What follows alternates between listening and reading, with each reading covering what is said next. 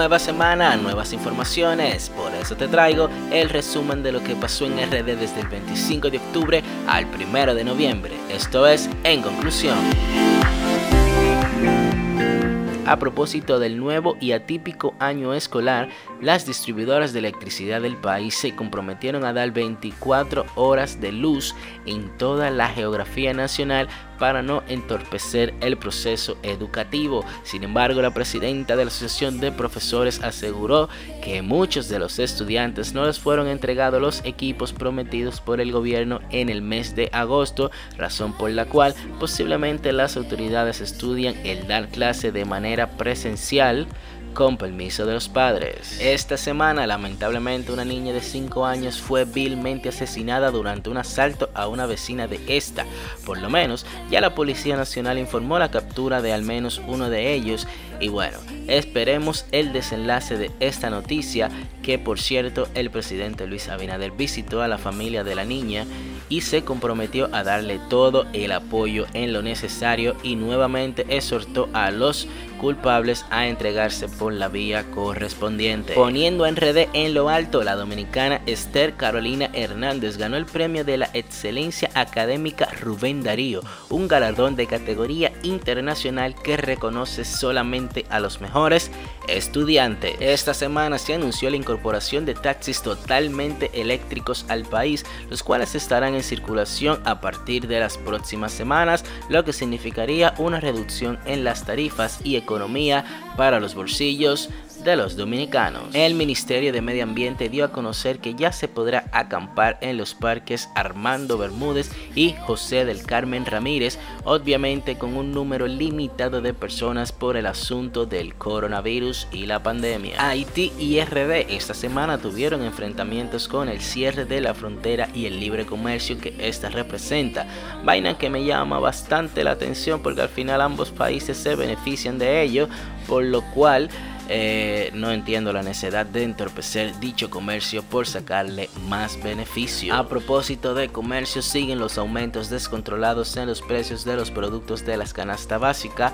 Esta semana los huevos, las carnes de cerdo y el pollo registraron alzas, estos últimos cotizando a 70 pesos la Liga, la Liga Dominicana de Pelota Invernal, Lidón, informó que los primeros partidos serán sin público presente, pero que de mejorar la situación de los contagios y del coronavirus se pudiera permitir hasta el 50% de la capacidad en los estadios. Internacionalmente hablando, lamentablemente finalizando esta semana tanto Grecia como Turquía fueron fuertemente golpeados por terremotos de magnitud de 6,6 y 6,8 respectivamente en la escala de Richter, reportando hasta el momento al menos 20 personas fallecidas, pero con posibilidad de que dicha cifra aumente. En España, debido al rebrote de contagios del COVID-19, el gobierno ha propuesto un confinamiento total de seis meses como medida extrema para frenarlo. Sin embargo, paralelamente, el presidente Nicolás Maduro anunció que Venezuela desarrolló una medicina que mitiga el 100% del coronavirus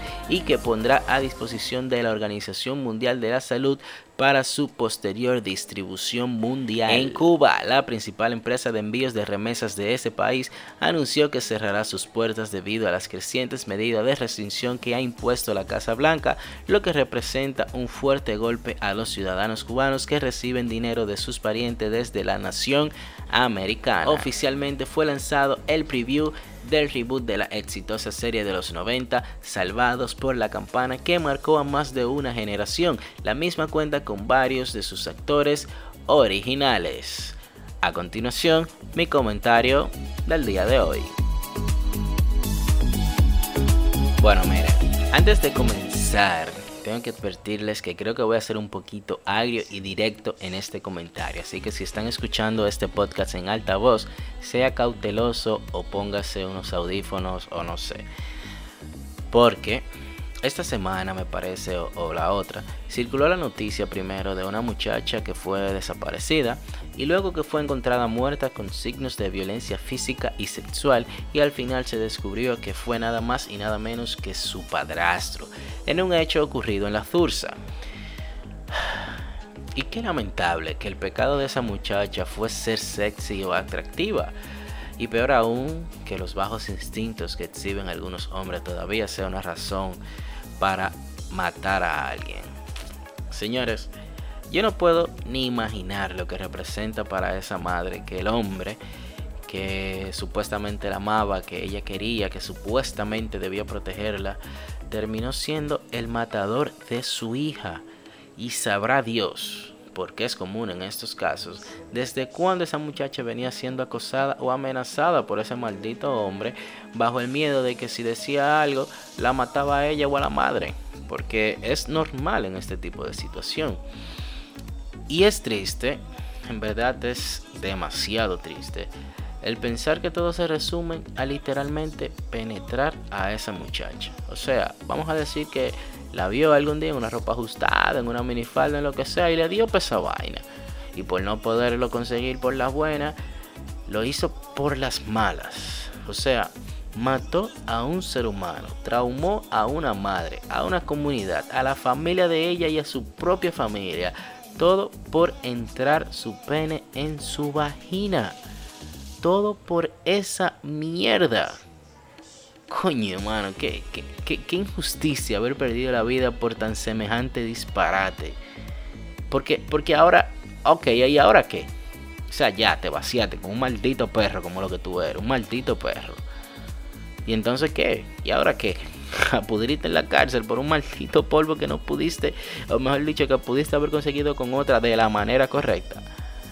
No, hombre, hermano, de verdad, de verdad que, hay algunos hombres que tienen que revisarse porque también está el caso de esta gente que, que andan en la calle piropeando y acosando mujeres. O sea, ¿qué diablo la que la gente se cree que, una persona puede reaccionar por tú decirle una grosería en la calle? Oye, parece mentira, pero yo he escuchado historias que, que en lugares como el metro, o agua pública o sitios así muy aglomerados, hay hombres que se le pegan a las mujeres por atrás y es como que, what the fuck, o sea... No, o sea, no, no, no. O sea, bueno, señores, vamos a dejar esta vaina hasta aquí. Porque es que realmente es indignante e inverosímil que pensar a, a, lo que puede llegar una persona con tal de complacer sus bajos instintos por no simplemente por, por, por no hacer las cosas por el librito digámoslo así bueno, nos vemos la próxima semana con más informaciones. Esto es En Conclusión. Pasen buenas.